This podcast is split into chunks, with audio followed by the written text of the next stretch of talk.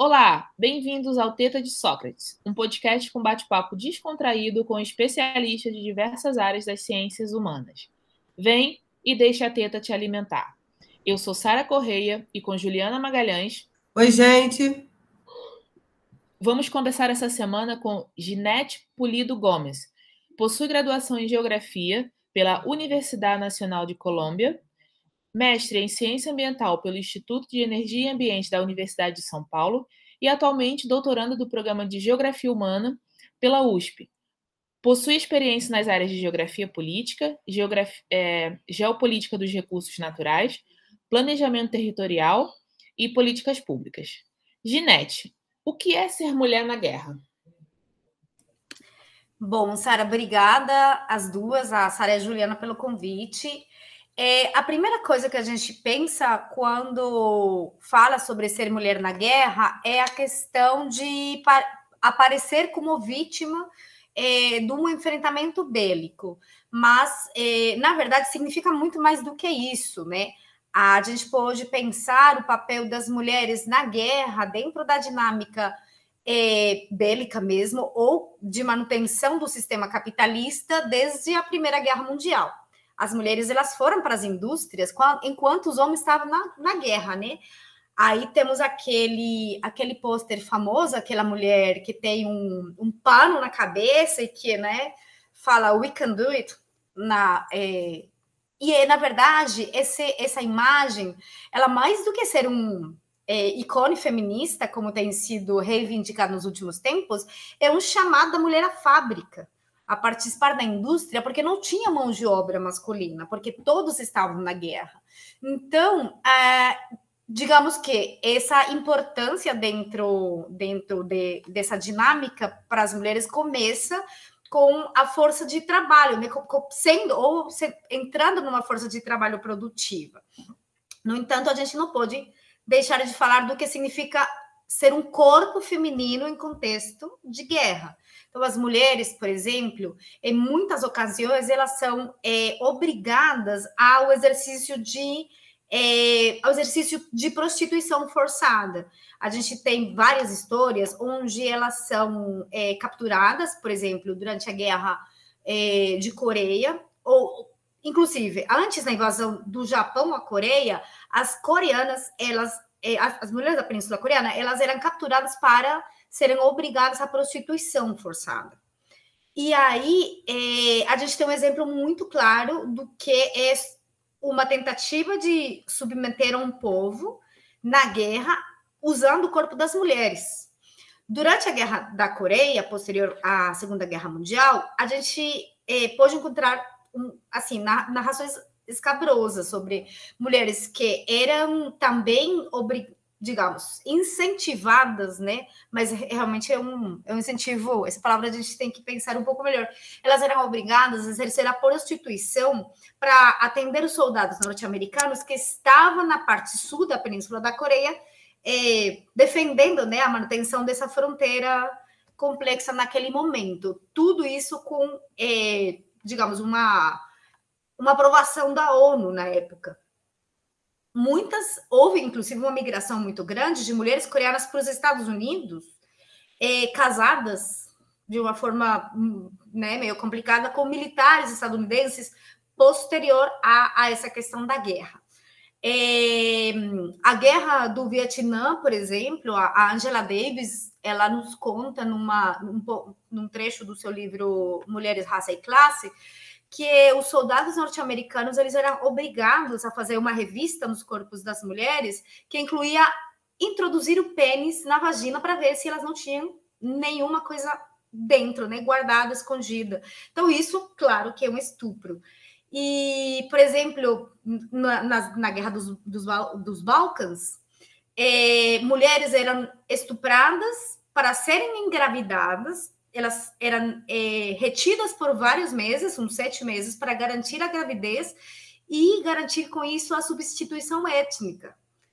E aí a gente pensa, ó, existe uma ampla, né, é, um amplo uso violento do corpo feminino dentro da guerra, que ele se repete, se repete. Se a gente vem já para o nosso lado, para as Américas, a gente entende que nosso processo colonial, nosso processo de criação de nações, modernizador, ele é um processo que nasce dos estupros e da obrigação dos corpos femininos de reproduzirem ou amamentarem algumas algum tipo de crianças, né? Então a gente sabe que mulheres indígenas eram estupradas, mulheres negras eram escravizadas e estupradas, e mulheres negras amamentavam crianças brancas. Então, tudo isso dentro de um contexto muito violento, que a gente pode discutir se considera isso como uma guerra ou não, mas se mantém como é, eventos de violência sobre o corpo feminino.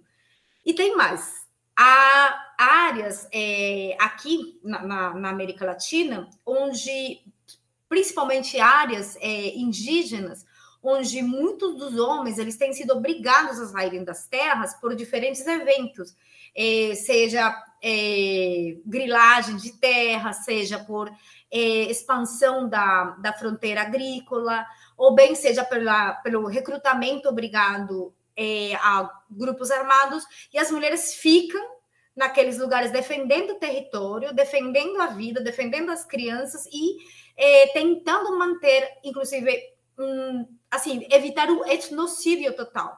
Isso a gente vê muito dentro de comunidades indígenas. Então, acho que a, a, gente pode pensar o que significa ser mulher na guerra de várias, em várias frentes, né? em várias possibilidades.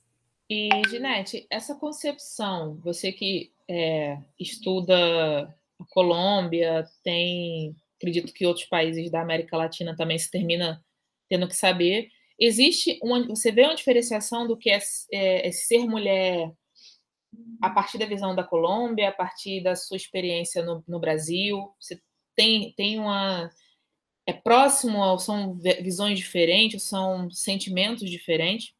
Eu acho que existe uma fragmentação muito grande entre o Brasil e, e o resto da América Latina, que é ideológica, mas não identitária nós somos muito povos muito parecidos que temos sofrido de questões, é, por exemplo, os processos de colonização, os processos de é, violação de direitos humanos, a, o interesse de uso da terra, de é, sermos economias é, entregadas aos commodities nos atuais dias, e bom, faz, faz um tempo já, faz com que a gente seja muito semelhante. Nós temos populações é, de pessoas que foram trazidas à força e escravizadas nas nossas terras é, da mesma maneira. E, e é, temos uma, uma repetição de processos de enraizamento do, do racismo, né?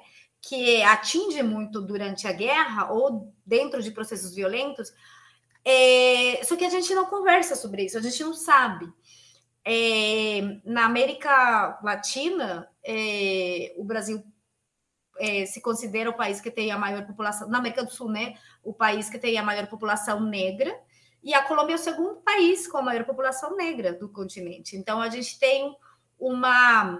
Do, por exemplo, duas cidades que foram receptoras de pessoas escravizadas, aqui, o Rio de Janeiro, Salvador, na Colômbia, Cartagena. Então, a gente tem umas dinâmicas semelhantes nessa construção é, da, digamos, da, da, da, nossa população e da violência que houve a, a partir dessas, é, desses processos colonizadores. E dessa ideia de modernidade, né, de escravizar mão de obra, de matar povos indígenas, de é, embranquecer a população de alguma forma para sermos mais dignos dentro é, dessa, dessa pirâmide é, de cor, de pele, sei lá, enfim. Aí é, quando eu, eu, penso, por exemplo, é, em particularidades da Colômbia que fazem parte do, do conflito armado, como a configuração de milícias de direita, que elas atuam em áreas rurais de uma forma um pouco mais forte do que em áreas urbanas, não quer dizer que não sejam conformadas em áreas urbanas, é, e, e, todo o, o, transcurso que elas têm durante muito tempo, essas milícias paramilitares, elas têm agido de forma que consolidam o Estado ou narcoestado existente hoje no, no meu país, né? E é, você vem para o Brasil e você entende que existem dinâmicas muito semelhantes de milícias urbanas conformadas por ex-agentes do Estado ou agentes do Estado, ou em diálogo entre eles, que favorecem coisas muito semelhantes, como tráfico de armas, tráfico de drogas, controle de fronteiras invisíveis e, e relações políticas muito fortes. Né? A gente tem, sem medo de, de errar, a gente tem um presidente miliciano nesse momento no Brasil, e a gente tem um ex-presidente miliciano, narco-paramilitar na Colômbia desde 2002. É, a gente continua nessa herança né, do poder, é, de, dessa é, configuração, inclusive muito masculina, que é o, o, homem forte que grita, que é violento, que é misógino, que é, vê no estupro, por exemplo, no caso das afirmações que a gente já conhece do Bolsonaro, é, uma revelação da sua força, do seu poder, que não não desfalece, né? Que é, é, é cujo nível de violência extra, extra, ultrapassa melhor é, qualquer tipo de é, outro modelo de homem, né? Outro modelo, modelo de masculinidade. Então a gente vocês aqui não tem uma um contexto de guerra, né? Aparentemente, sendo um país muito violento, um país que mata muitas pessoas, e a gente tem um contexto de guerra. E as nossas guerra não guerra, elas atingem populações muito semelhantes, que são, por exemplo, populações indígenas e populações negras. Então, acho que a gente, mais do que diferenças, a gente tem semelhanças. E é uma, é uma questão ideológica imaginar que temos uma fragmentação linguística, porque, inclusive, as nossas línguas são muito parecidas são muito semelhantes, mas vocês e nós aprendemos inglês antes do que português ou espanhol. Então, essa fragmentação da América Latina, ela permite que a gente não entenda as dinâmicas do outro. Não, isso que, que você fala, é, eu diria que é o mais louco, né? Porque a gente, tá, a gente sabe mais de culturas que estão muito mais afastadas da gente, mas por conta de, de influências que nós temos. E é o que você falou, é, geralmente a gente não a gente deveria aprender, o, acredito eu, o espanhol junto com, com a língua portuguesa. Até somos um dos poucos países que não falamos espanhol no continente.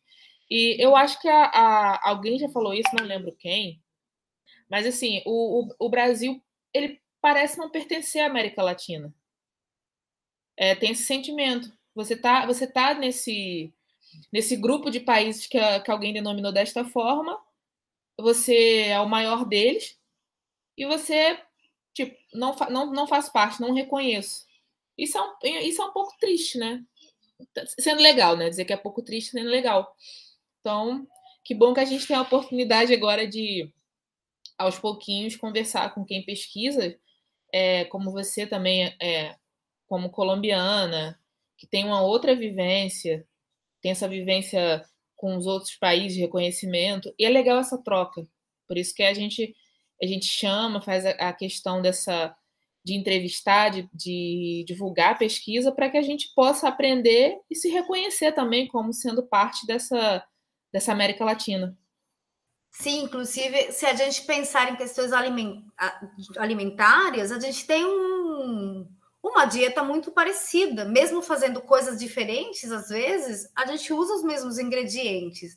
Então, a gente pensa, ah, o pão de queijo, o doce de leite, a banana da terra, a mandioca, o peixe feito de tal forma, o dendê, enfim, a gente tem heranças muito semelhantes. Então é muito surpreendente quando é, você chega no Brasil, as pessoas falam, ah, lá na América Latina, você fala lá onde? Aqui, né? Tipo, é a mesma coisa. É muito, é muito particular isso. Mas eu acho que uma das nossas funções como pesquisadoras e pesquisadores é realmente nos repensar essa, essa fragmentação e, e estabelecer um diálogo muito mais robusto, né, ou fortalecido, porque a gente precisa de estratégias para pensarmos uma outra realidade. A gente está num momento crítico da, da, do planeta, né? não apenas político, como ambiental. E se a gente não pensa umas outras formas de relação com o nosso território, com a forma que, que, que lidamos com, com a economia global, né? Essa, esse, esse sistema capitalista que não, não dá mais para ser mantido porque ele é, acaba com ecossistemas e acaba com comunidades e acaba com a vida. A gente está vendo as consequências é, nefastas né, desse, desse sistema faz tempo, mas hoje sabemos que há possibilidade de não termos uma volta para trás. Então, é, a união dos povos, no, no, caso, por exemplo, quando a gente se volta para é, essas teorias feministas da América Latina, é, a, a, noção de, do corpo-território, que está se pensando como comunidades e o pensamento decolonial de fato, nas nossas regiões, elas são saídas muito interessantes e opostas ao sistema capitalista, porque é uma é um reencontro com a terra, é um reencontro com a nossa forma de produção, é um, é um basta a, a esse sistema de dependência onde somos é, exportadores de commodities ou exportadores de produtos agrícolas que só apodrecem a nossa água, a nossa terra, a, a, o nosso próprio corpo. E a gente está aí vivendo uma pandemia que é um efeito negativo da nossa relação com o planeta, né? Então, não sei, eu acho que a nossa, o, o nosso diálogo, de fato, ele precisa ser restabelecido, robustecido para pensar numa, outra forma de, ah, de, de fato, fazer um, um processo decolonial, que a gente não entende ainda que não deixamos de ser colônia, não deixamos de, de funcionar nessa mesma dinâmica colonial que estamos há 300 anos, 400 anos, 500 anos, né? Então, enfim. É, total. É, eu fico pensando qual é o papel da mulher é, nesse processo para poder repensar o que é, inclusive, guerra, né? quais são as relações que a gente tem com guerra, fronteira, e repensar também é, a nossa latinidade, incluindo, obviamente, o Brasil. É, eu queria ouvir um pouco de você, como é possível pensar essa mulher nesse contexto como uma figura é, central para ser o ponto de partida para essas reflexões de se pensar uma nova América Latina, apesar e talvez por causa disso das violências que são imputadas nas mulheres, talvez sendo elas o, o grande eixo da violência é, latino-americana, colonial, masculina, né? o, o ponto é, mais dolorido da nossa, da nossa tentativa de reescrita é, e repensar a história, como é que essa mulher, nesse contexto, ela pode, ela pode gerar é, reflexões a respeito dessa, dessa decolonização de pensamento, dessa dessa nova proposta de pensamento sobre uma América Latina? Bom, eu acho que temos várias coisas aí. Primeiro, a gente precisa repensar. A gente pensa que é o Estado, né? O Estado, essa construção de, de Estado-nação, tudo mais, ela é estática, que ela não, não muda, não vai mudar. E a gente precisa entender que não é bem assim né? Nem sempre a gente viveu nessa, nessa lógica de Estado-nação, e ele foi uma construção que foi se dando é, durante a modernidade, né? com essa ideia de modernidade que é, homogeneizadora, que é europeia, cuja noção de, de progresso precisa né, da destruição de ecossistemas e de povos. Então, a gente precisa quebrar com isso e repensar o que significa soberania, por exemplo. Então, a soberania é o, o monopólio do uso da força, a, a, soberania é a presença de exércitos nas fronteiras, o ultramilitarismo. A gente vive em dois países, né? Bom, eu moro no Brasil, mas tipo.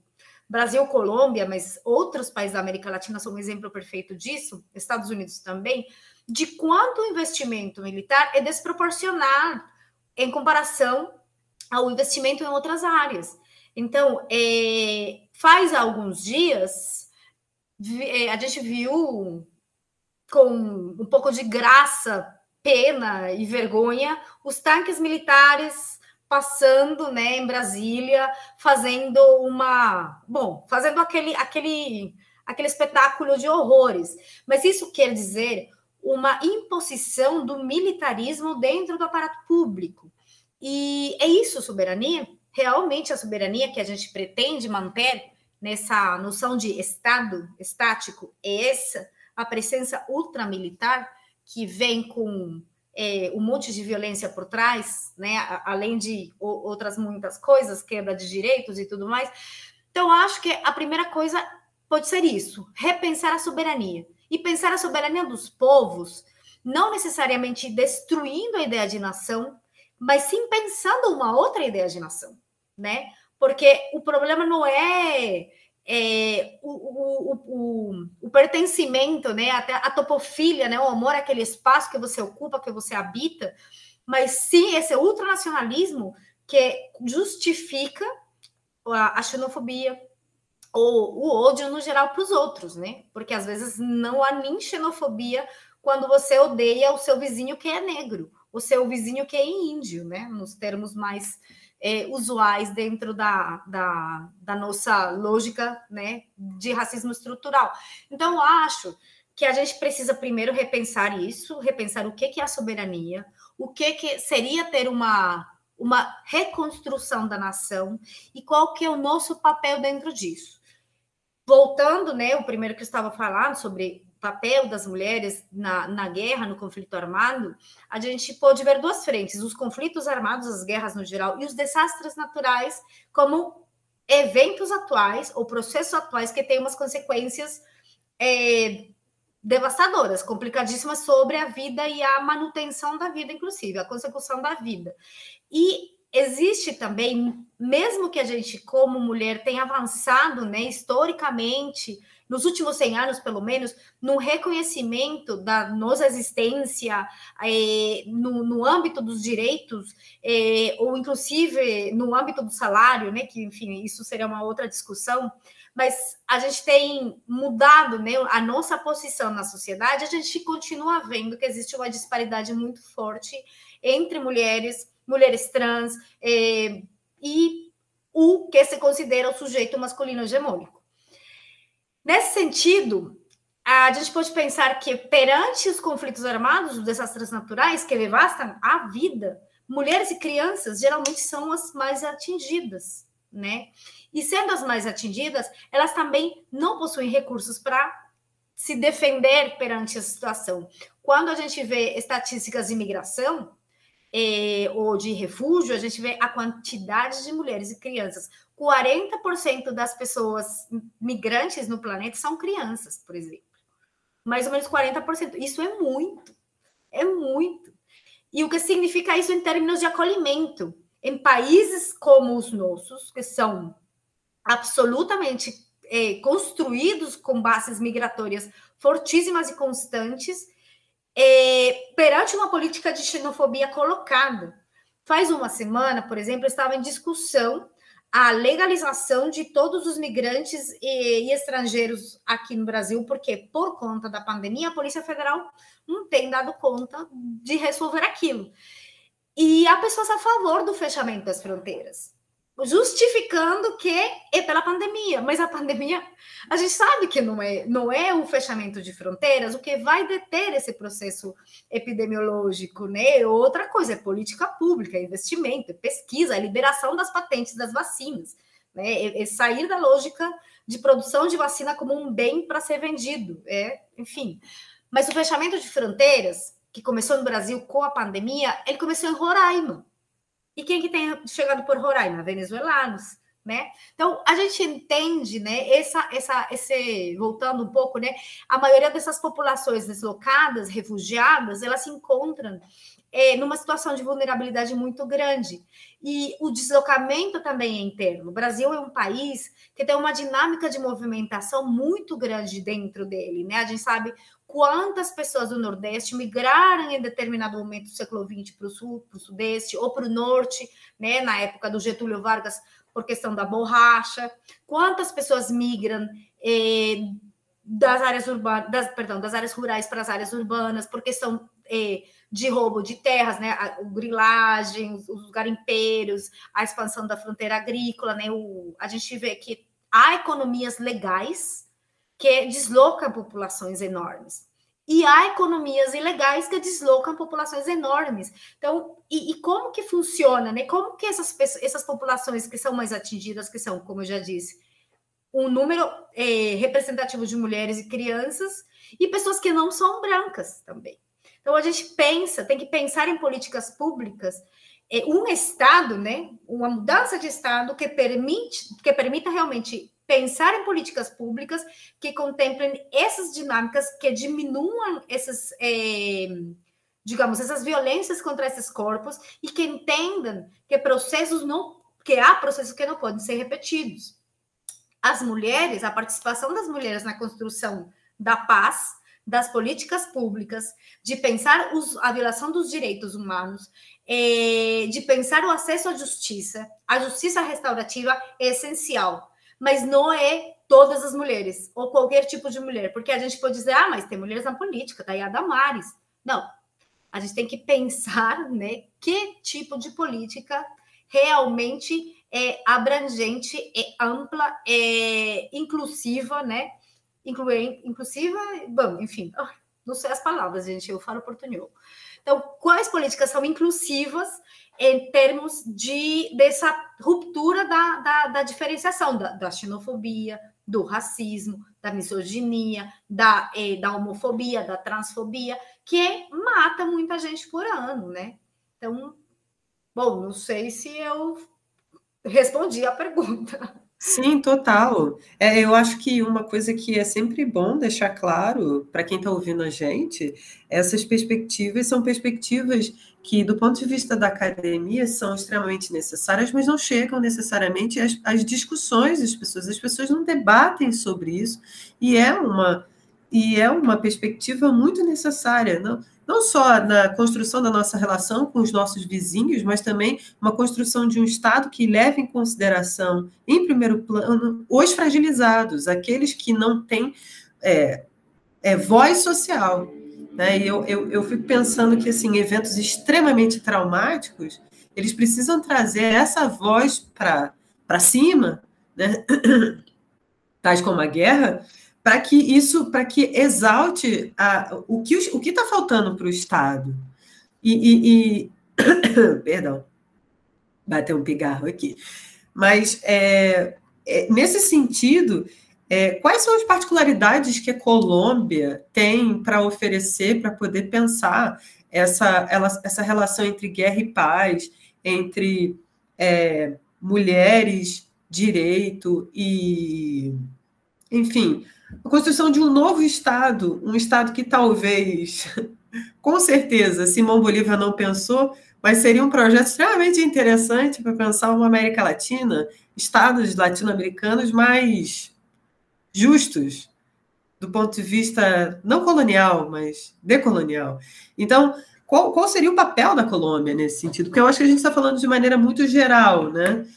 É, o caso da Colômbia é um caso muito específico por causa da, da, da luta das Farc com a, a, as diversas, diversas é, proposições políticas que a Colômbia vem passando nos últimos 30 anos. Eu não sei exatamente quando começou os primeiros movimentos das Farc, mas, bem, desde quando eu era pequena, com certeza.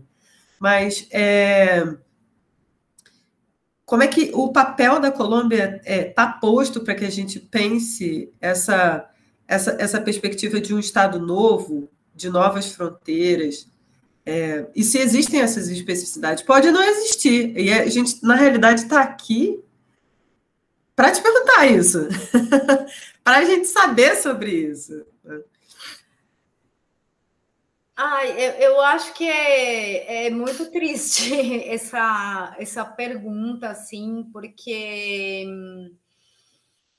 a Colômbia é um país que está em guerra faz é, quase 60 anos, mais ou menos. Se a gente conta desde o surgimento das primeiras guerrilha, guerrilhas camponesas, que elas, é, elas se formam é, num contexto que, que faz com que outras, outros grupos armados apareçam também no panorama, principalmente na América Latina, né? Pós-guerra, pós-segunda guerra mundial, quando começa é, a Guerra Fria, que é fria para eles, quente para nós, porque a gente está aqui no fogo, né?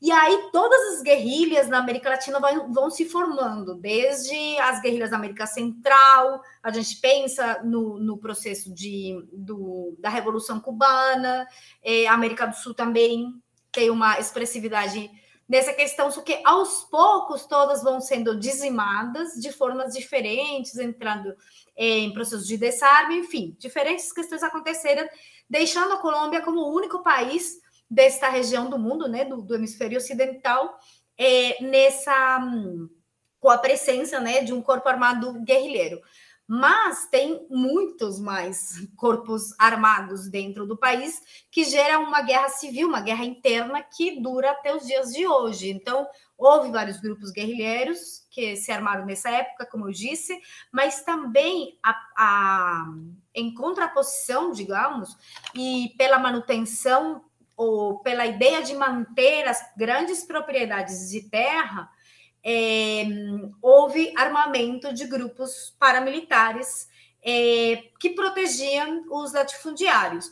É, e a gente pode pensar isso, por exemplo, desde a época que a Colômbia era um dos grandes produtores de banana, um dos grandes exportadores de banana, continua sendo, mas a banana como a primeira, talvez uma das primeiras commodities que aparece na, na região norte, na região do Caribe, e é, a proteção dessas terras era por grupos armados privados, é, que vai, isso vai mudando e vai crescendo durante o tempo, porque depois esses grupos, quando o auge do narcotráfico aparece, esses grupos se fortalecem também de uma forma muito expressiva, e esses grupos paramilitares eles é, começam não apenas a proteger as terras, como a dominar o mercado do tráfico o narcotráfico eu acho que um, é um ponto assim essencial para entender o conflito, mas não é o causante do conflito. Ele é um ponto essencial porque durante no final dos 70 e na, na década de 80 é o auge do narcotráfico no país.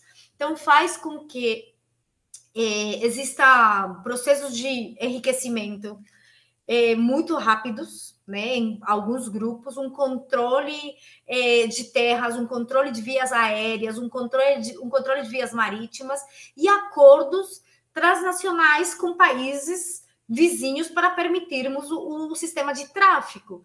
Inclusive, quando a gente pensa o tráfico, que não é um, um assunto, o tráfico de, né, o narcotráfico, que não é um assunto exclusivo da Colômbia, vocês sabem muito bem disso, né?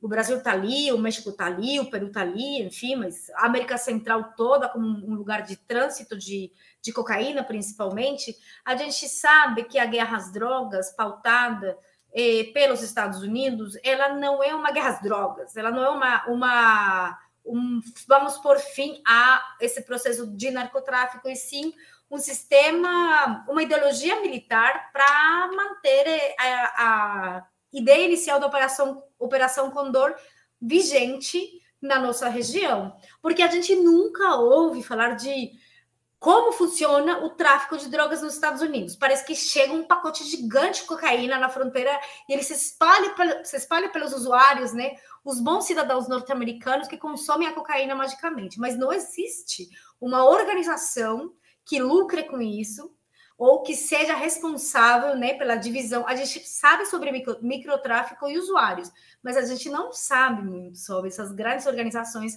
que lucram com esse processo. A gente sabe disso para a gente, que somos os criminalizados.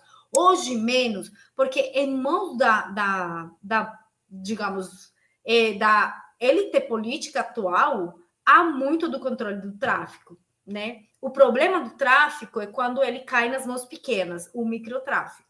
Então, a Colômbia, nesse contexto, é, eu às vezes vou para outras outros cantos, mas enfim. Aí a gente pensa bom, o tráfico, o narcotráfico como um ponto de quebra na história do conflito e é, várias tentativas de pôr fim à, à guerra, porque a gente já teve cifras assim assustadoras. Medellín, por exemplo, era a cidade do mundo na década de 90, onde mais assassinatos per capita aconteciam no mundo. Sim, a Colômbia é o país que hoje continua tendo o maior número de refugiados internos do mundo.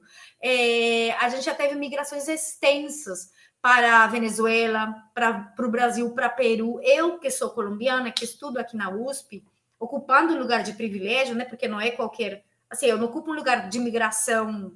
Eu não sou a migrante é, que está no Brás, na 25 de março, vendendo, né? ou passando mal, passando necessidade, não, eu ocupo um lugar de privilégio, eu sou consciente que eu estou aqui porque meu país não tem estrutura educativa suficiente para que eu faça uma pós-graduação gratuitamente, né? A gente tem uma universidade pública que não é gratuita. E a gente tem que pensar isso, porque isso é, a, é o recrudescimento é, das políticas neoliberais que vem como consequência né, dessas políticas estadunidenses sobre as nossas regiões que vêm da mão com a guerra às drogas. Tudo isso um pacote político muito grande. A gente tem que avaliar tudo aquilo, né? Porque a gente precisa, né? Ou eles precisam que a gente continue sendo um é, fornecedor, né? De matérias-primas, principalmente. Então, somos países empobrecidos por conta disso. E nós, colombianos, migramos muito dentro desse contexto todo. É, eu, eu acho que faz uns dois ou três anos eu pesquisei as estatísticas de colombianos na USP e nós somos o maior número de estrangeiros estudando aqui nessa universidade. Então, isso não é pouca coisa, né? Isso, isso é, é um reflexo da política pública. E a migração por estudar é uma, a migração por guerra é outra, a migração por tudo junto, né? Vai se consolidando como uma, uma lógica de saída né, do país.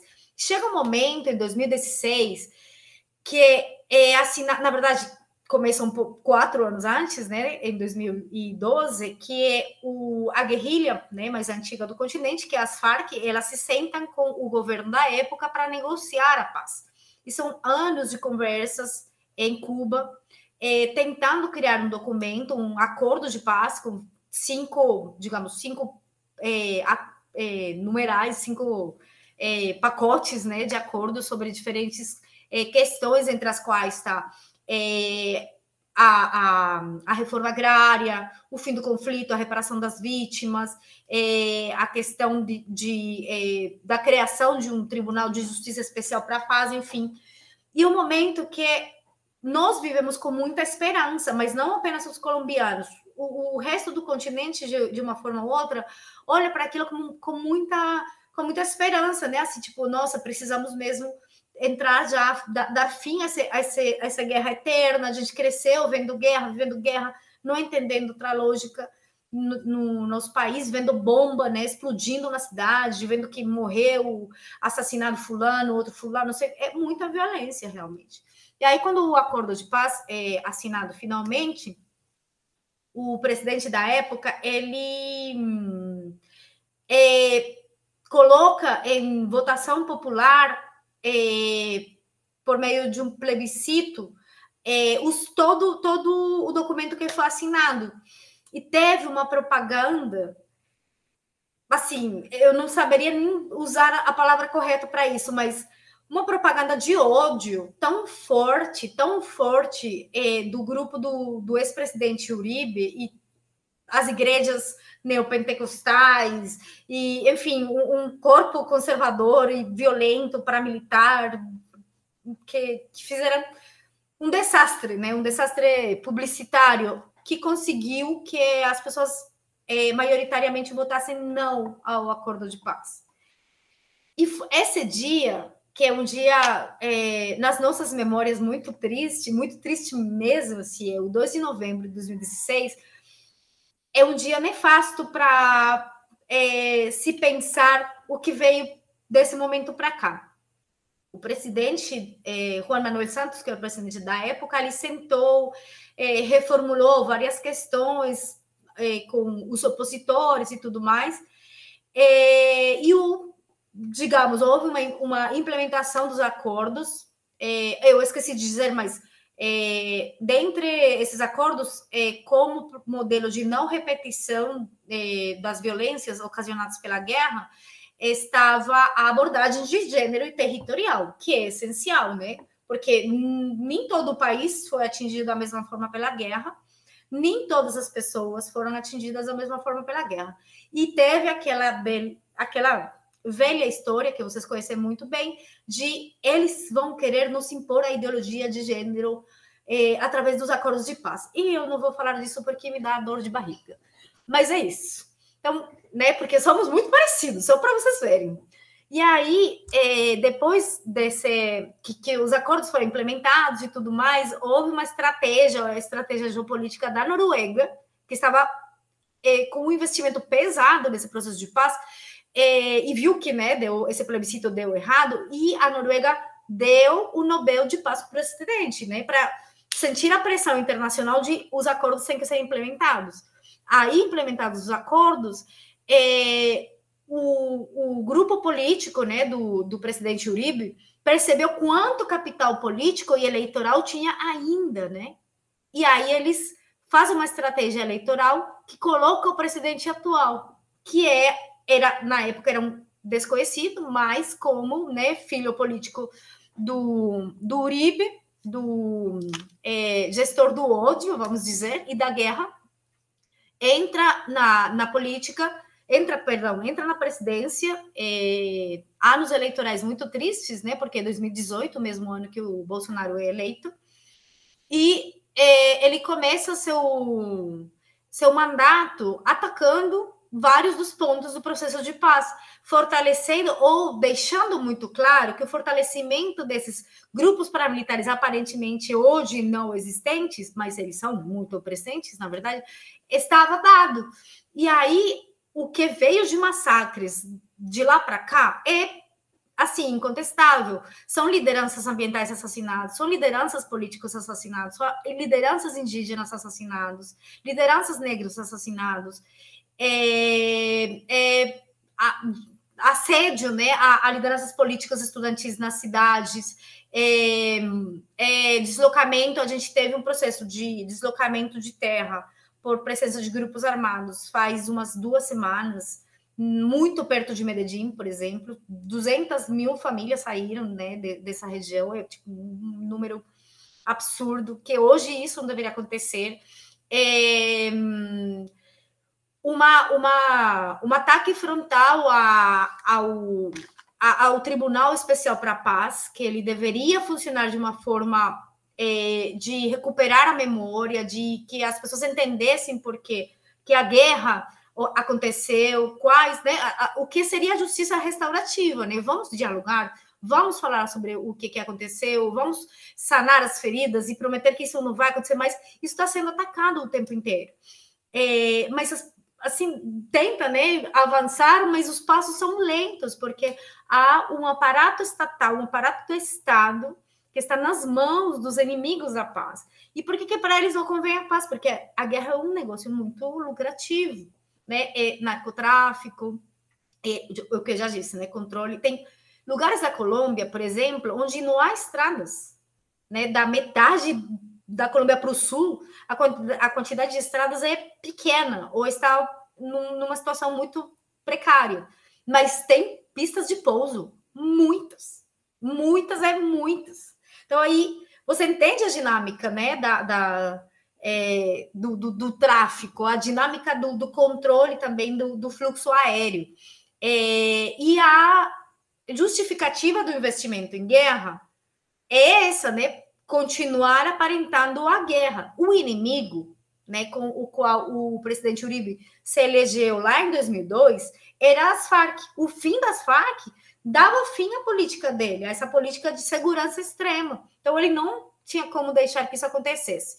Deste modo, e chegando ao que aconteceu hoje, né, com esse, esse levantamento da violência e esse discurso mediático de quem luta por direitos é inimigo da, da né, dos cidadãos de bem, é, enfim, essas, essas questões que né, aqui são realmente é, é um mundo paralelo, gente, é um mundo paralelo é, o cidadão de bem ele se vê atacado por, pelas pessoas que vão para a rua a exigir direitos, a exigir uma, uma melhor é, condições de trabalho, condições de, é, de estudo, melhores condições econômicas. Colômbia é um país ultra neoliberal, onde não existem direitos trabalhistas nem perto do que existe aqui. A gente já chegou no fim do, da assim, no, no cúmulo da precarização do trabalho faz 20 anos. Então, a gente não tem possibilidades de é, ter uma, uma carreira né, no mundo laboral decente. Tem pessoas que, enfim, é, é, é, é muito precário. Como dizia, o, a educação pública, por exemplo, ela não existe. O sistema de saúde ele, ele é muito precário, está na mão dos privados. Então você tem que pagar taxas para ser atendido. Não existe uma coisa maravilhosa e, e é, universal igual o SUS. Não existe, porque a lógica é mercantil. E tudo isso faz com que a gente pense: o fim da guerra é preciso, é necessário, sim. A gente tem que, para chegar no fim da guerra, tirar esse, esse grupo né, elitista podre que está no poder há muito tempo, né? Tirar a, a essa, essa oligarquia burguesa que nos governa há muito tempo. Mas a gente também tem que pensar nas, na, numa recriação das políticas públicas, porque são anos de. É, assim, de, de deformação, de precarização da vida como um todo. Então, a Colômbia é um exemplo ah, de como que é difícil, né? De como que a imposição neoliberal é, pode acabar, de fato, é, em situações muito complicadas. Não existe... Nós temos problemas de terras indígenas muito grandes, igual aqui. É, no, no, sul da Colômbia, por exemplo, na região do Cauca, que é o sul é, oeste, né? perto do, da, do, do Pacífico, mas ainda entre a montanha e o mar, vamos dizer, né? Tem comunidades indígenas que estão em conflito muito forte com a expansão da cana, né, da fronteira agrícola da cana. Depois do Brasil, a Colômbia é o segundo maior produtor de cana por aqui. Então, e é a, mesma, a mesma lógica, né? Devastação não apenas das terras, das águas, como deslocamento de indígenas, assassinato de indígenas. E a gente vê dia após dia fulano assassinado, tá, tá, tá. E as forças armadas legais do Estado, elas estão ali para executar esses, essas ordens, né? O indígena, o negro, eles são inimigos da, é, desse Estado, né? Embranquecido, que eu não sei por que, que a gente ainda não discute o racismo como parte da construção do Estado. Porque para nossos Estados existirem, eles é, se, assim, usaram os genocídios e o embranquecimento forçado, né? Forçado, vou dizer, porque a gente é, é filho, né? É, é, uma herança de estupros que trouxe a gente até aqui. E esse, nos, esses nossos estados, eles são construídos a partir sobre esse sangue, né? Sobre esses corpos. E a nossa discussão sobre esse racismo, essas violências como, como existência estatal, nacional, né? Ainda é muito pobre, ainda, ainda está muito pequena, embora tenha alguns avanços, ainda falta é, muito, né? A gente tem ideologias militares de guerra, mesmo não estando em guerra. A Colômbia é um país em guerra e tem uma ideologia militar de guerra muito grande. A, o Brasil é um país que não está em guerra, mas tem uma ideologia militar de guerra enorme e uma ideologia comercial de guerra, né? Essa ideologia comercial é a que permite que a expansão da fronteira agrícola aconteça como uma evidência de progresso. Não em vão, é, temos né, como avanços mineiros e avanços é, agropecuários de uma forma que pensa, ou melhor, que se pensa na, é, como um, um benefício é, para a nação, e na verdade um, é tudo o contrário. Então, é, meio que para fechar essa pergunta, eu acho que nós temos que, de fato, nos pensar é, nas diferenças né, dentro, dos, dentro das, do que chamamos de fronteira nacional, repensar o que significa essas fronteiras também nacionais, é, vermos organizações de recuperação da terra, né? pensarmos essa relação de novo, eu insisto muito nisso, nessa relação com a terra, de uma forma um pouco assim é, é um pouco utópico o que eu estou dizendo, né? Porque nesse momento a gente não tem muito como voltar, né? Mas o fim do capitalismo é preciso para a continuação da vida. Eu acho que é isso, né? E o capitalismo envolve tudo. E a guerra é um produto do capitalismo. A guerra não é isolada disso, não. É, por exemplo, a, uma das maiores produtoras de banana que é a empresa Chiquita Brands, que é exportadora de banana para a Europa, ela é responsável pelo, pela, pelo pagamento a exércitos paramilitares na Colômbia. Hum? E com tudo que isso significa, é, a Palma, por exemplo, a Associação de Palma Africana, é, que é, é amplamente produzida na Colômbia também, é, mais como combustível do que alimentício, mas enfim, é, ela nasce depois de várias incursões paramilitares em alguns territórios, onde as pessoas foram obrigadas a sair né, por ameaças de morte, depois de né, terem sido assassinadas pessoas é, na frente de outras, enfim, eventos violentos que eu não gostaria de narrar aqui, mas as pessoas obrigadas a sair daqueles lugares faziam com que o valor, o preço da terra baixasse tanto que ninguém tivesse interesse em comprar. Aí os grandes, né, se apropriavam ou compravam aparentemente aqueles lugares para cultivar cana, perdão, cana não, é, palma. E aí a Federação de Palma nasceu na Colômbia, né, nesse, nesse contexto de guerra. Então, e, aqui a gente sabe que a soja e coisas do tipo é, tem dinâmicas semelhantes. Então, a gente, para né, pensarmos uma outra forma de, de, é, de Estado, né, de relação com, com os nossos territórios, a gente tem que pensar o que que nos atinge de forma semelhante e que, que qual o nosso inimigo comum e pensar uma organizações sociais que sejam realmente é, mais favoráveis à existência humana, de fato. É, eu ia perguntar, Ginete, sobre uh, os criminalizados das guerras. E, e, e porque a gente estava conversando antes de começar a gravar, e você estava falando sobre a criminalização das mulheres em alguns contextos, como, por exemplo, da, da, folha, da produção de folha de coca, da produção da coca, né?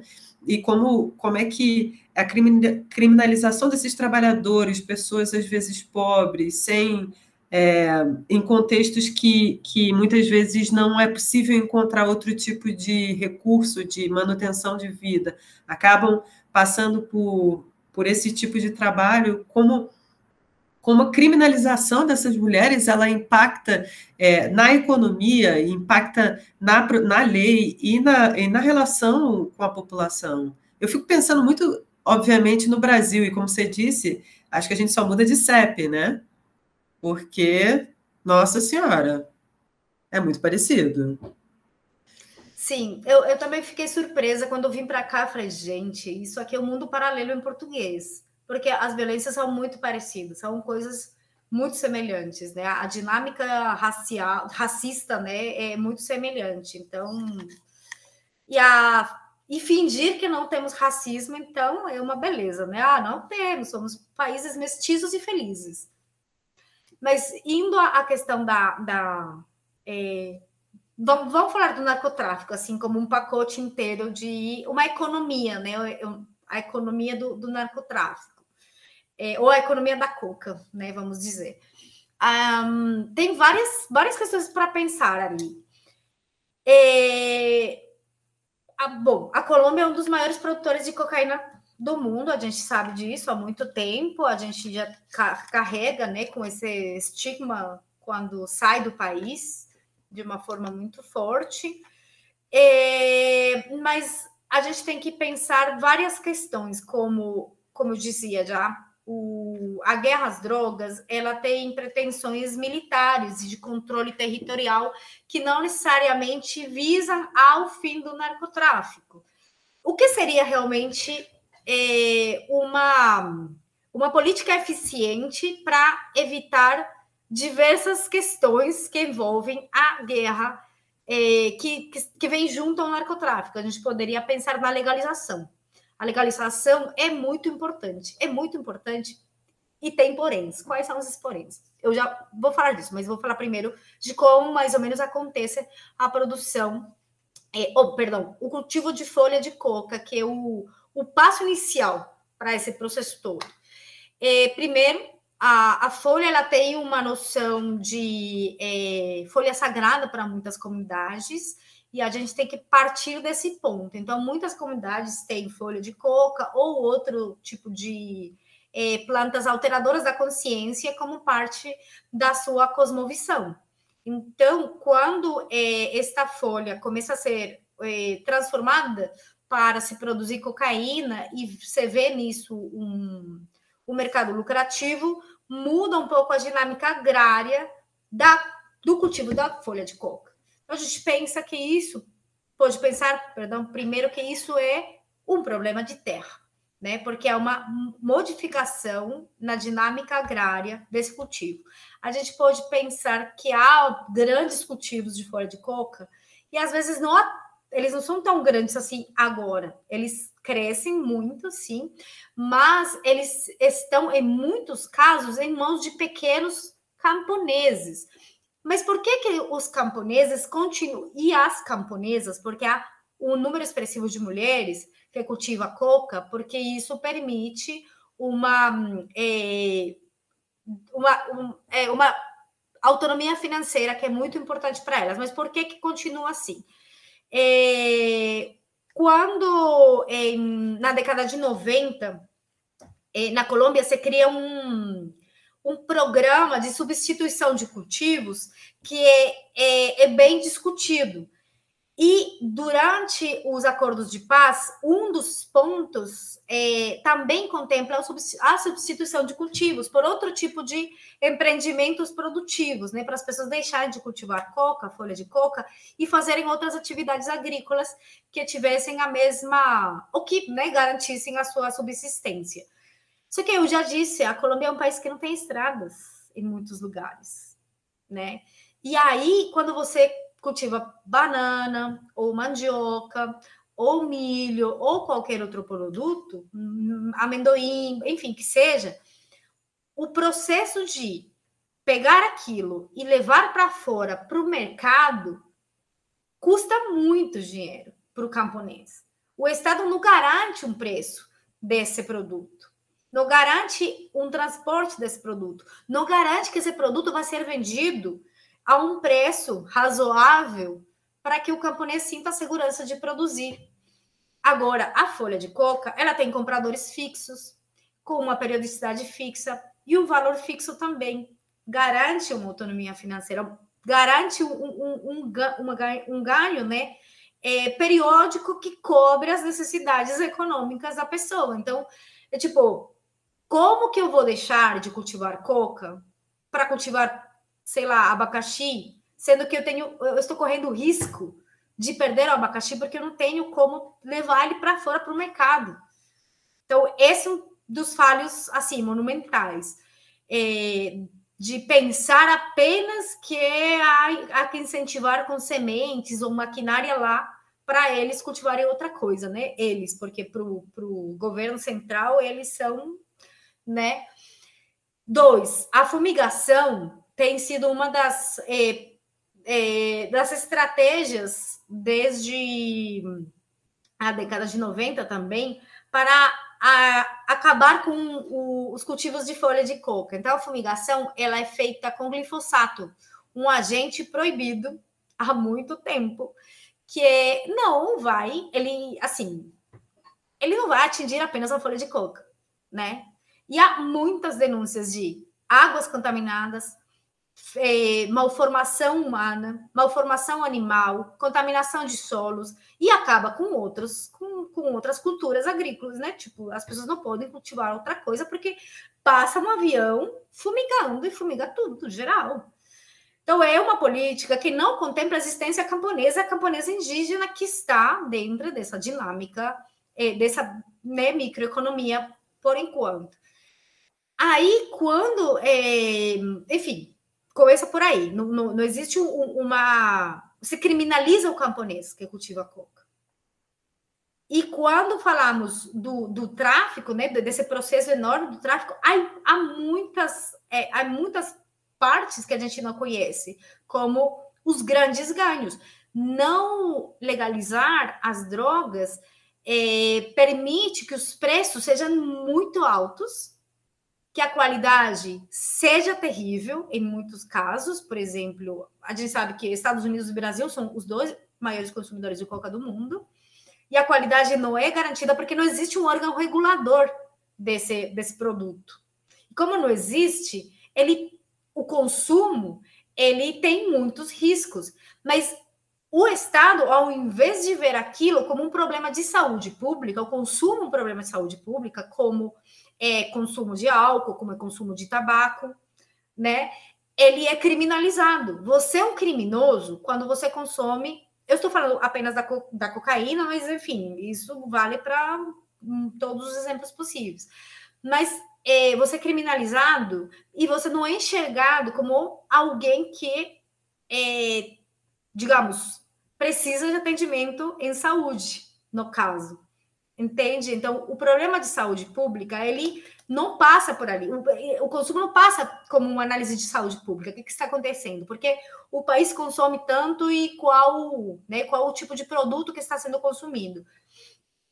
E, a, além, além do mais, é, a legalização, nesse contexto né, de capitalismo que a gente vive, é, traz umas consequências complicadas também em relação a que os pequenos produtores eles seriam deslocados pelos grandes produtores, novamente, como qualquer outro produto agrícola. A gente sabe que tabaco, né, se produz em grandes quantidades, em, em áreas enormes, mas a gente pode é, pensar isso na cana de açúcar, na soja, é, né? A gente sabe que são grandes áreas de cultivo é, que vão ser, ou enfim, vão gerar problema de terras e que, novamente, é, isso vai ficar na mão de pequenos produtores. E a gente está pensando isso agora porque existem iniciativas de legalização do cultivo de maconha na Colômbia que não contempla os indígenas que têm sido ancestralmente cultivadores da folha,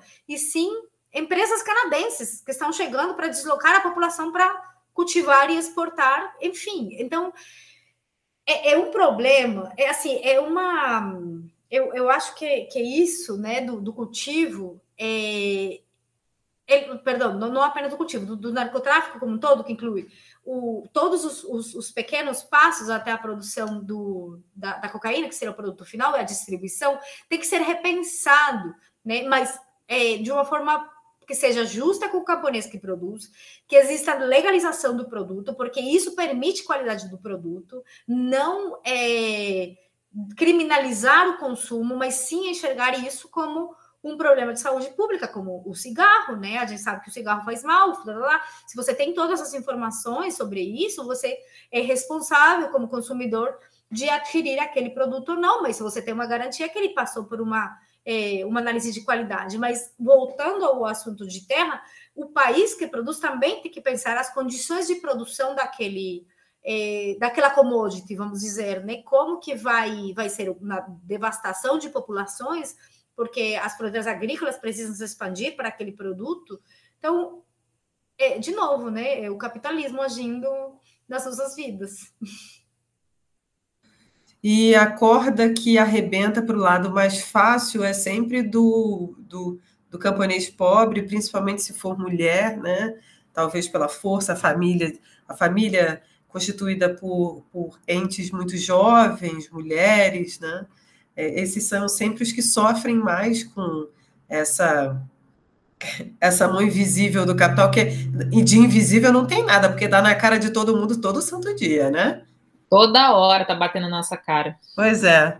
Eu ia fazer um comentário do tipo sobre é, a gente no Brasil não tem a menor import, não tem a menor noção da importância da coca para além dos produtos refinados para Brasil e, e, Estados Unidos como os principais consumidores, né? É, meu marido ele foi criado na Bolívia e é uma lógica completamente diferente que a gente tem né, da relação. Quando a gente ouve falar sobre coca, a gente faz um, uma, a gente tem uma concepção é, negativa de coca. E eu lembro quando ele, a primeira vez que a gente chegou, ele falou assim para mim: olha, para a gente ir para La Paz, a gente pode mascar folha de coca, porque a folha de coca ela ajuda a você sentir menos a, a, é, a sensação de diferença de altitude. E aí você de fato vê as pessoas passam o dia inteiro mascando coca. Por quê? Porque a coca ela é energética, ela ajuda, dá força ao trabalhador que não pode consumir, não tem muito consumo de comida ao longo do dia. E o chá da folha de coca é um chá é, muito parecido, com os efeitos muito parecidos com o do café, né? É energizante, é, te dá é, aquele up para você levar o dia. E é, é muito interessante porque a gente sempre está aqui, a gente nesse momento está falando sobre é, os problemas do narcotráfico envolvendo a coca, mas os efeitos benéficos da coca para outras ações né, não são levadas em consideração, principalmente se forem, inclusive, pensados para a própria medicina, e que, com certeza, grupos indígenas têm esse conhecimento e esse esse refino do, do, conhecimento sobre isso, e que, obviamente, a gente, capitalista, branco, com a ciência europeia, dane-se você, que sabe muito mais sobre folha do que eu, que estou aqui, não conheço nada, e me meti aqui, e pior, estou roubando você explorando você aí 300, 400, 500 anos, te, te fazendo de escravo, mas dizendo que você é livre, e é isso aí, né? Nesse sentido, eu acho que o buraco é tão fundo, Ginete, que a gente tem tantos problemas para poder pensar, né, que eu acho que trazer à tona o, o, a problemática da guerra, ela, ela parece que, que puxa tanta, tantas reflexões, né? Acho que principalmente porque ela é um negócio que assusta, é uma coisa profundamente traumática, é, que faz a gente pensar a nossa relação, inclusive, com, uma, com, a, com o produto que está sendo produzido, que é, entre aspas, a causa, a grande causa, uma das grandes causas do problema, né? Que, por exemplo, para o indígena, vai olhar e vai, quando falar que é criminalizado, ele vai começar a rir e falar criminalizado porque se me ajuda a passar por dores, a, a, a segurar o dia, a não passar mal, de, de mudança de temperatura e outros benefícios que a gente é, desconhece, porque nós brasileiros não conhecemos, porque não é uma planta. Acho que vocês entenderam. Não é uma planta que se cultiva no Brasil, que se tem conhecimento, mas na Amazônia é, brasileira e colombiana, com certeza, esse uso. É, a gente está falando aqui do Sudeste. Né? E, Ginete, para a gente terminar, eu fiz um monólogo, mas eu acho que é mais para expressar o nosso nossa profundo desconhecimento sobre o assunto. Eu queria que você, se pudesse, falasse para a gente um pouco é, quais são as reflexões que precisam ficar aqui para quem está ouvindo a gente sobre guerra, sobre narcotráfico, sobre a importância de se pensar a mulher nesses contextos, de repensar uma nova, uma nova perspectiva de Estado. Enfim, quais são as reflexões que você acha que seriam boas para deixar aqui para a galera pensar sobre o assunto? Bom, eu acho que a gente precisa pensar. Isso todo que você falou me parece bem, bem pertinente, porque precisamos pensar que não haverá justiça social sem justiça cognitiva e territorial. Se a gente não reconhece o outro, se não exercita a alteridade e a empatia, no máximo nível, a gente nunca vai entrar no, no, no mundo da justiça social real, né? E eu acho que essa é uma reflexão que eu, durante o processo da minha pesquisa, faço constantemente, porque eu sou mulher migrante, mas eu não sou uma mulher migrante, como eu disse, né, que está no Brás vendendo roupa no, na calçada. E aí é, existe uma, uma injustiça social e de acesso muito grande. E também, né, enfim, com todas as injustiças que a gente é, já, já pôde reconhecer, né, inclusive não entendendo quais são as dinâmicas da, de vida dos outros e das outras. É, eu, eu acho que é pensarmos o, um problema que temos atualmente, como esse crescente nacionalismo, é super importante, porque é, o nacionalismo que a gente está vivendo atualmente, né, nos, no é, nacionalismo latino-americano, os, o, o, crescimento e o fortalecimento dos é, morenazes, é, é uma tristeza para nós, né? E a gente precisa pensar um nacionalismo que seja diferente, que seja construtivo, que seja dialogante com os outros, que é, mostra o melhor que a gente tem. Né? O, o Brasil, por exemplo, é um país que cuja mistura deu uma ampla produção musical maravilhosa, né? Que é uma, uma, um dos berços da diversidade musical da América Latina.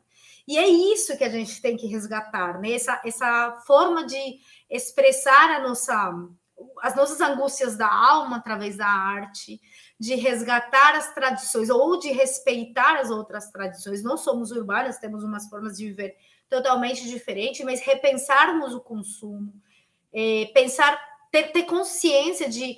É, é, eu acho que né, pode ser, parece pequeno, mas a gente consome é, muitas coisas que são produto de mão escravizada ainda. E a gente não está nem aí, não pensa naquilo. E fazendo uma oposição a esse consumo, a essa forma de viver, aos nossos modos de vida, a gente também está pensando no modo de vida dos outros. Eu queria recomendar, já que né, há recomendações, tem um documentário. Ele não é latino-americano, ele é de Macedônia do Norte. Olha, a, a, o, o, os outros lados da Europa, que chama Honeyland, Terra de Mel, seria mais ou menos. E é uma história que é sobre uma mulher camponesa, ela mora nas montanhas lá né, no, nos lugares mais perdidos de Macedônia, e ela tem uma relação ancestral com as abelhas e a mel, o mel que elas produzem. E é tão, tão harmônico que é, enfim, a história vai, é um documentário belíssimo que é, vai te mostrando essa relação né, feminina com a terra, com a natureza, em contraposição a um a uma família né, que chega de outro lugar e tal, que tem uma relação capitalista com o mel, com a produção de mel. E eu super recomendo esse documentário porque ele talvez leve à reflexão é, do, do, assim, da ecologia feminina e a forma de ser feminina e não apenas por sermos mulheres, mas sim com um trato é, de assim respeitoso com os processos da terra os processos naturais, os processos ecológicos, que é, permite, vai permitir, se for possível, o, o, resgate do planeta como ele se encontra hoje, né? É, eu acho que é outra recomendação assim que, que eu faria também para quem é, gosta de, de entender o, o que significa ser mulher é, dentro das dinâmicas de violência e de um estado de repressão, é um filme, olha, nada, nada de América Latina por enquanto, mas é um filme é, é um filme árabe, é um filme da, da Tunísia, de 84, 85, acho, que chama Os Silêncios do Palácio. É um filme que é ele ele conta uma história de mulheres dentro de um palácio, né, de uma casa de um o homem poderoso político e como que é, elas estão se encontram os corpos delas se encontram constantemente em estado de exceção, né? Independente do que aconteça para fora das paredes do palácio. É, e acho que é para discutir questões que eu, eu não mencionei, mas eu acho que é muito interessante também a gente repensar outras violências sobre corpos não apreciados, né, pela pela ideia de Estado branco, nacionalismo embranquecido e masculinizado, é a esterilização forçada de mulheres e crianças, que tem acontecido em muitos lugares durante muito tempo. Os Estados Unidos foi um exemplo disso, é, inclusive, isso foi pauta durante a luta pelos direitos civis, é, porque muitas meninas é, negras é, foram esterilizadas à força, sem ter conhecimento disso, Peru, durante a era do Fujimori, teve muitos casos de esterilização forçada de mulheres indígenas, é, sendo que elas seriam atendidas, né, teriam um atendimento odontológico, mas na verdade elas foram esterilizadas sem serem informadas. É, na América Central isso tem acontecido muito e recentemente, durante o último é, período do Trump, é, houve muitas denúncias de mulheres imigrantes mexicanas, de Honduras, El Salvador, que foram esterilizados de forma forçosa também é, nessas retenções né, de trânsito migrante. Então, é, isso é uma coisa que a gente tem que pensar, né? Assim, a nossa xenofobia, ela é e, e o nosso ódio pelo outro e nosso racismo realmente é, é, muito violento, muito mais violento do que do que a gente pensa. E há uma película, um filme é, peruano que chama A Teta, La Teta Assustada que é maravilhoso e fala um pouco sobre isso, né? Sobre essa violência sobre corpos de mulheres indígenas. É, e por fim, né, para entendermos um pouco o mundo da, da eu sou recomendei filmes, né, gente? A região da Amazônia, do, do, do, que significa essa violência com a colonização dentro da, da lógica é, de relação com as plantas sagradas e os, os habitantes da região amazônica, é, O Abraço da Serpente, que é, o, é um filme colombiano que mostra por, pela primeira vez na, na história do cinema, desde o olhar indígena, uma dinâmica de, de percurso né, no rio, relação com as plantas, os sonhos, o sagrado, o tempo circular, porque o nosso tempo é linear, mas nem para todo mundo o tempo é linear.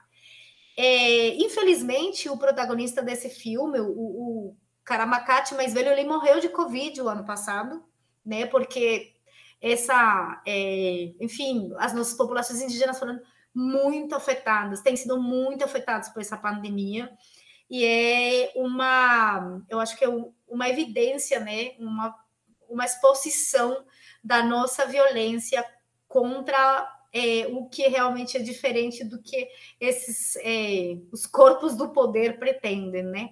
Bom, é, eu acho que é isso, gente. Eu agradeço muito o convite. Foi, eu falei de muito, sim, viajei demais. Não, mas... tá maravilhoso. Não, que isso. A gente, na realidade, é que agradece a você. Bem, como você deu dicas maravilhosas, acho que vou pedir as dicas da Sara. Né, Sara? Vamos lá, vamos ver se a gente consegue aí uh, chegar aos vou... pés da Ginete, porque só foi dica boa. Vou até com vergonha, mas vou falar, né? vamos embora. Fazer o quê? A minha dica é Grace and Frank na Netflix para relaxar. Série americana, tem a Jane Fonda e a Tommy Lynn, esqueci o nome dela, a gente sempre esquece, que é a, a Frank. Maravilhosa. Jane Fonda, Jane Fonda ativistona. Não, sim, a... Já foi presa várias vezes. É, toda semana ela estava presa. A que faz a Frank, eu esqueci, eu esqueci o nome dela. Ai, assim, a, tem episódios novos, na, acho que é a Tommy Lee. É, tem episódios novos na, liberados na plataforma. Então, quem não conhece, recomendo fortemente que vejam desde a primeira temporada.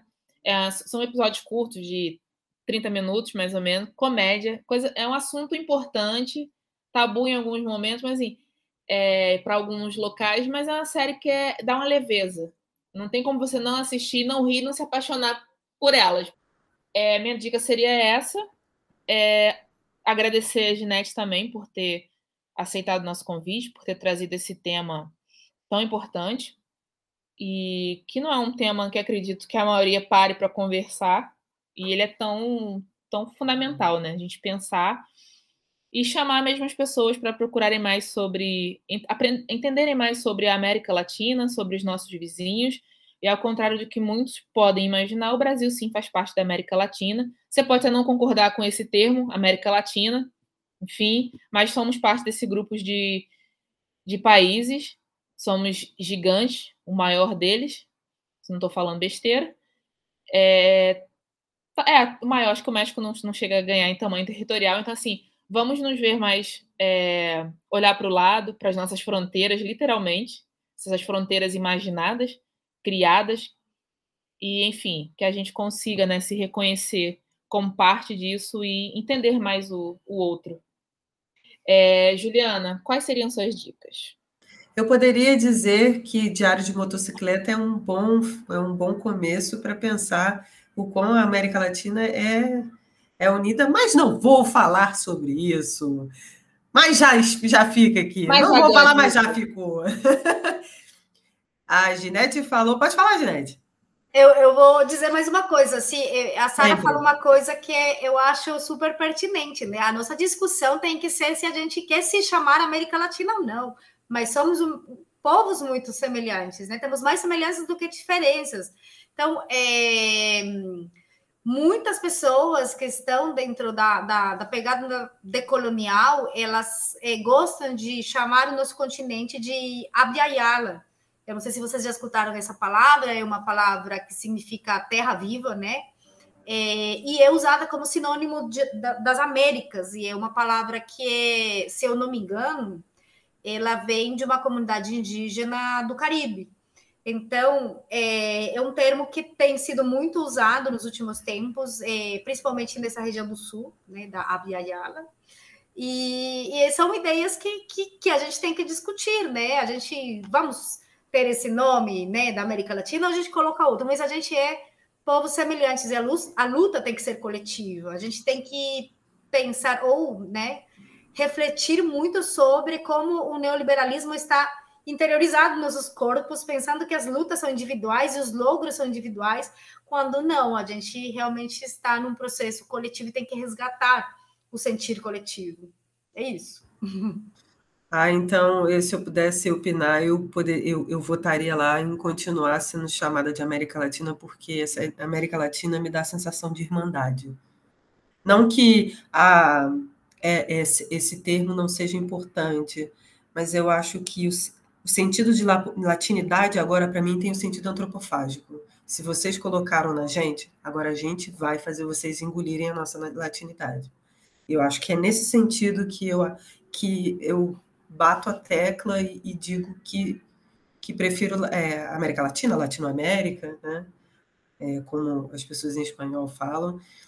Bem, foi mal. A dica que eu ia dar é ah, a Ginete falou uma coisa tão legal, que é o, o filme do Ciro Guerra, Abraço da Serpente, que eu gostei absurdamente. O Eduardo Viveiro de Castro fez, fez uma discussão belíssima sobre o Abraço da Serpente, sobre essa construção é, particular latino-americana de, de conhecimento, de produção de conhecimento, que é, de alguma maneira dialoga com os discursos decoloniais, mas eu queria sugerir o outro filme do Ciro Guerra, que é o Pássaro de Verão.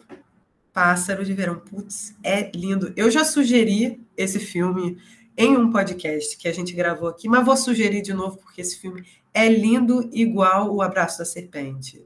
Tem uma fotografia belíssima. E trata sobre tráfico. Né? Então, eu acho que fica aí. E sobre é, submissão dos corpos femininos, eu vou indicar aqui é uma trilogia de diáspora indiana que se chama Trilogia dos Elementos da Dipameta. São três filmes. Uh, o primeiro se chama é, Fogo e Desejo, o segundo é Terra e o terceiro As Margens do Rio Sagrado. E são três discussões sobre gênero a partir da perspectiva é, é, indiana. Eu gosto muito do Fogo e Desejo, que é uma relação das mulheres dentro da casa, em que os homens saem e só elas ficam dentro da casa, e isso abre espaço para uma relação de desejo. É, então elas se relacionam e é belíssimo, assim, é uma relação de, de construção de, de identidade feminina, de desejos femininos, que eu acho que as pessoas não conhecem esse, esse debate, principalmente na Índia, né, que né? É outro par, é outra parte colonizada que sofreu aí, que sofre até hoje com os efeitos, mas eu acho que é uma trilogia lindíssima, tanto de cores quanto de história. E Fogo e Desejo eu acho que é, é exemplar nesse sentido. Bem, acho que é isso. ai, ai. Bem, é, terminando então, antes da gente nos da gente nos se da gente se despedir. A gente gostaria de agradecer a Ginete pelo bate-papo e convidar ela, claro, para quando essa pandemia horrorosa acabar, para a gente fazer o Tetas de Baco ou Tetas no Bar. A gente vai sentar no bar e conversar sobre geopolítica latino-americana, mundial. E também convidar quem está ouvindo a gente a ir lá dá um biscoito para a gente falar bem, falar mal, mas falar da gente nas redes sociais. Então, vá lá no nosso Instagram, arroba Teta de Sócrates, ou se quiser mandar sugestões, comentários, falar que a gente é linda, que você adora a gente, que somos maravilhosas, temos vozes lindas, vá lá no e-mail, mande um e-mail para a gente, tetadesocrates.gmail.com. Eu ia falar que, quando falou da Índia, a Índia, se não me engano, foi onde surgiu o Kama Sutra, né? Tem todo esse conservadorismo, quem diria? Mas enfim. Então, gente, obrigado pela audiência, agradecer ao apoio institucional do INCT Proprietas e também, importante citar, a Web Rádio Poeira. Os episódios eles estão sendo exibidos todas as quartas-feiras, das 16 às 17 horas.